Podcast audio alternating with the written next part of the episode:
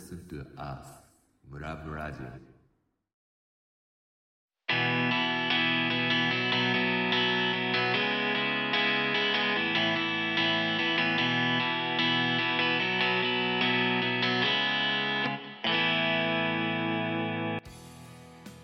皆さんこんにちは。ローカルを満喫する地方創生番組、ムラムラジオ、パーソナリティの北海道深川市佐藤恵里子と、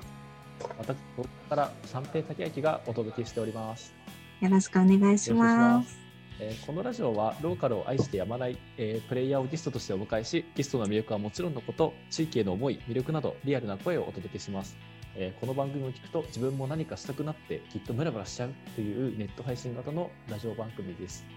さあ、ということで早速第3回のゲストをお呼びしましょそうね、もう画面に映ってるので、YouTube 見てる方はね、誰誰ってね、なるので、はい。はい、はい、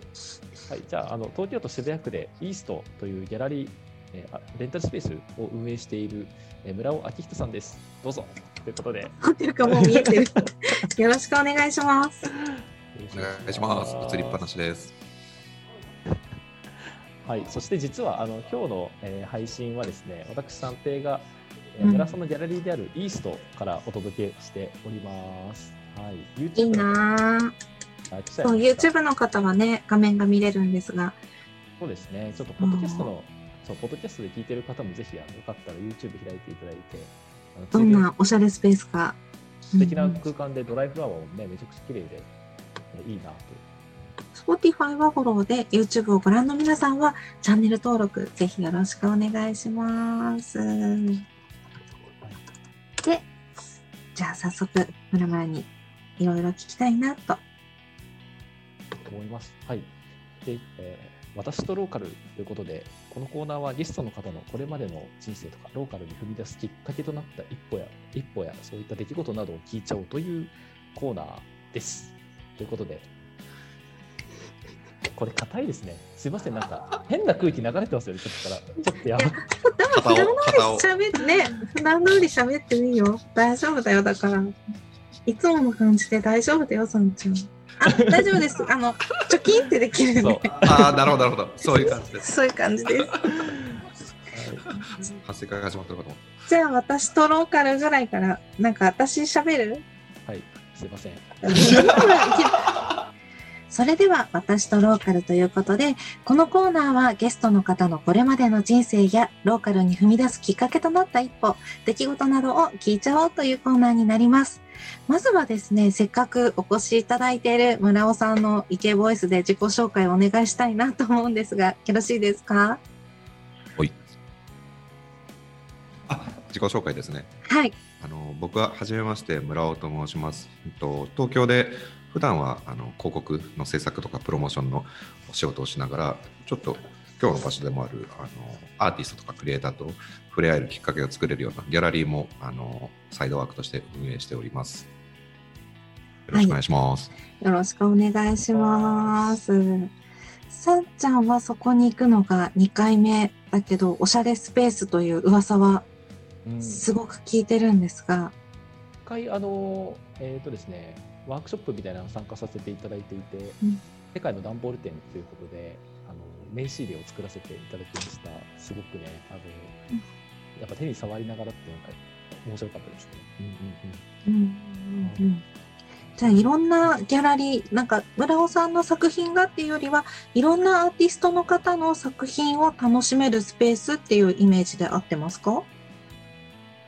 そうですね僕のこのギャラリーのコンセプトとしては普段あの仕事でもクリエイティブ関連の仕事をしてるんですけどなんか直接そういうアーティストとかクリエイターが自分の作品を発表できて、うんそういう機会を作りたいのとあとはその直接そのクリエイターとワークショップとかを通してなんか作品に触れながらその人となりも感じられるような場所にしたいなと思ってこの場所を運営してますね。素敵ですね。ちなみに、コミュニケーションプランナー、この CM のお仕事ということなんですが、普段、なんかメインは撮影とかをされるんですか？それともなんか中身をこう、くり組み立てていくような？今は CM の仕事というか広告全部ですね商品があってうん。それをなんかいろんな接点で CM もあればあのウェブのバナーとかもあるしその先にはもしかしたら一緒になんかイベントやってお客さんと出会うこともあるし、まあ、店頭であの POP ポップとかであの選んでもらうとかその全体を通してあのどういうふうに接点を持ってるかっていうのを、まあ、代理店さんとかあの制作会社さんとかと話しながら、僕は今あの立ち位置としてはメーカーサイドでやっていてあとはまあウェブサイトとかそういうのとか SNS の配信とかそういうのもまあ総合的にあの考えあの一緒のチームの一員としてやってる感じです。そうか、じゃあ村尾さん一人でっていうよりも、なんかみんなでチームの一員として、そういったディレクションに携わってるっていう形で、うんそのそうですね。中でも、ここは村尾さんが、すいません、いつも村村って呼んでるんですけど、ムラムラでいいでいいです。かね？あのーラジオを聞きの皆さん、途中から急にムラムラって言って、あれなんですが、このラジオのね、番組の語源にもなってる方がこの村尾さんなので、ちょっとここから急遽。村尾さんじゃなくて、村村で、さんちゃんもいいかな。えーいつもムラムラですからね。ねいつも村村って呼んでるので、はい村村と呼ばせていただきます。僕の普段知ってる人はびっくりすると思いますが。そうなんですか？普段はもっとかっこいいあだ名がきっと。いや、特にかっこよかったことがないんですけど、ムラムラはあのうん面白いです。あー。なんか実はそのムラムラの今のお仕事の話とかをなんかこうちゃんと聞くのって多分初めてかなと思ってて、なんかこうそのコミュニケーションプランナーとして働いてるっていう姿とそのイーストでいろんなアーティストさんをのこうワークショップとかやられてるのって結構その違う扱いでご自分ではやられてるんですか？違うというか、まあ、もともとクリエイティブとか広告とか、その、いう仕事が好き。で、まあ、デザインのことも好きなんですけど、あの、仕事っていうとやっぱりいろんな事情とか、会社のとか、商品の、関わる人数も多かったりとか、いろんな事情も鑑みてやる場合が多いので、まあ、それはそれでいあのいろんな人と関わりながらやるのは楽しいんですけど、そういうこととは別に、もうちょっとなんか、直接の関わりをアーティストとかクリエイターと持ちながら、しかもその、あの一アーティストを感じられるような場所が作りたいと思って、まあ、リンクをしつつ、ちょっと,、うん、と役割を変えつつって感じですね。やっぱりなんか直接じゃないと伝わらない部分もあるだろうっていうなんかそういうことを感じたっていうことね過去に。うんまあ、いわゆる CM とか、企業の広告宣伝活動で一クリエイターをピックアップされることはあんまりないと思うんですよね。なんかまあ著名なクリエイターの方とか監督とかいると思うんですけど、いわゆるは一番初めに前面に立つのは商品だったり、ブランドだったりすると思うので、うんともうちょっとクリエイターとか制作サイド、ものづくりにあうんのスポットが当たるといいなとか、どういう人が作ってるかっていうのを感じられるといいなっていうのが、まあ普段から思ってたことです。確かに誰が CM を作ってるかっていうよりは、その商品ありきですもんね。どんな方が、おーだいぶお、まあ、CM で言っちゃうと全部が CM の仕事じゃないんですけど CM で言っても、その制作現場 CM の舞台もいるし本当に多くの人数の人が関わっている。もう50人以上絶対関わっているので、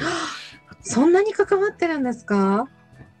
1個のブランドの広告を作るっていうのは、まあ、グラフィックポスターもそうですけどうん本当にたくさんの方の協力があって作っているのであうんのいわゆる、まあ、ブランドをどう表現するかっていうことが一番に来ると思いますね。じゃあその一部のクリエイティブな方がもっと身近になるような場がこのイーストっていうギャラリーっていう感じなんですね。え、もともともう学生時代からやっぱりそのデザインとか広告そういうのがやりたいなっていう思いだったんですか？そうですね。もともとものづくりは好きで、あのうん。だったんですけど、あのそれこそネット環境がつながる前から、あのうんうん。パソコンはあの買ってもらって、本当にネットがつながらないのに、あのフライヤーとか知り合いのバンドの応援とかチラシとか作ってたりとか、でもともと僕はそのあの高校卒業してから建築系の専門学校に進んだんですけど、まあ、建築やりたかったっていうよりかは何か作ることがしたいっていう思いでいたんですけど、まあ、それ途中でやめてその後、まあデザイン会社に入ったりとかあの CM とウェブの制作会社に入ったりとかその後にそのメーカーサイドで宣伝広告の仕事に携わったりっていうような形で進んでますね。うんじゃあもういろんな道を経ての今。そうです。でもずっとクリエイティブ畑というかものづくりに関わりたいっていうのをずっと続けてることですね。実際物を作るのとそのつく作ったものをこうこう見せるっていうのとやっぱりちょっとこうねなんか違う見せ方というかそのどうしてもあのプロダクトありきじゃなくて、うん、なんかものづくりってなるとなんだろうそこにお関わるものづくりに込める人の思いとかそういうのもなんか結構こう監視あのなんていうそういうところも結構重要視されてるのかなみたいなことをなんかちょっと今お伺いしてて思ったんですけどやっぱりその辺はかこうものづくりに関わる人の思いみたいなものもちょっとこう自自分があのものづくりやろうと思われてたんでやりたいとかそういうようなことって考えてらっしゃったりするんですか？あそうですね。ものづくりもいろいろあってその広告でいうクリエイターの人たちってまあなんかいい感じのコピーライティングあの、うん。コピーを感じキャッチコピーを考えたりとかでいう人と、まあ、グラフィックデザインであの表現する人だったり、まあ、スペースデザインとか、まあ、いろいろプロダクトデザインとかもう本当に多岐に分かれていて、まあ、建築もその一つだと思うんですけどっていうののものづくり僕ももともとグラフィックデザイン出身なのでそのなんかないものからデザインを生み出す力とかはすごくあの大変なことも分かってるしそれができる人たちに対するリスペクトもあって広告っていうものづくりもあるしあとはなんかその器を作ったりとかなんか物の職人さんじゃないですけどなんかそういうことのものづくりをされてる方もすごくなんかその技術とすごいなと思ってるし興味があるっていうところでなんかそうですねものづくり宣伝的なこともあるしその職人さん的なところもなんか全般的にものづくりに対して興味があるし、まあ本当にその人たちの大変さというかなんかイマジネーションっていうか生み出す力っていうのはあの身にしめて大変さも自分でも感じてきていたのでそういうことに興味があったり伝えたいっていう気持ちがありますね。お答えになってますか？あえ ありがとうございます。ええあ、そう、あの、うんうん、すごく、うん、なんか納得っていうか、腑に落ちます。はい。いや、なんかやっぱり CM を作ってる方と普段お話しすることがないので、もう私たちってテレビをつけたり、また今 YouTube とかでも広告流れるように、もう出来上がったものが流れてくるけど、その本当に何にもない状態を叩き上げていくってことですもんね。どんな俳優さんがね、立つかももちろんだし、どんな衣装で、どんなロケーションでとかう。んん、すごい。すごいです。ね。はい、その前手前にはそのものづくりのところに今フォーカスしてお話ししてますけど、んその手前にものをブランブランドを作るというかマーケティングじゃないですけど、うん商品を開発する人もいるし、うんそれに思いを込めて開発、ねはい、売る仕組みを考えるマーケティングの話もあるし、その先にまあ多分クリエイティブのあの依頼するっていうところ。でその全般にあの、まあ、いろいろ関わってるって感じですね。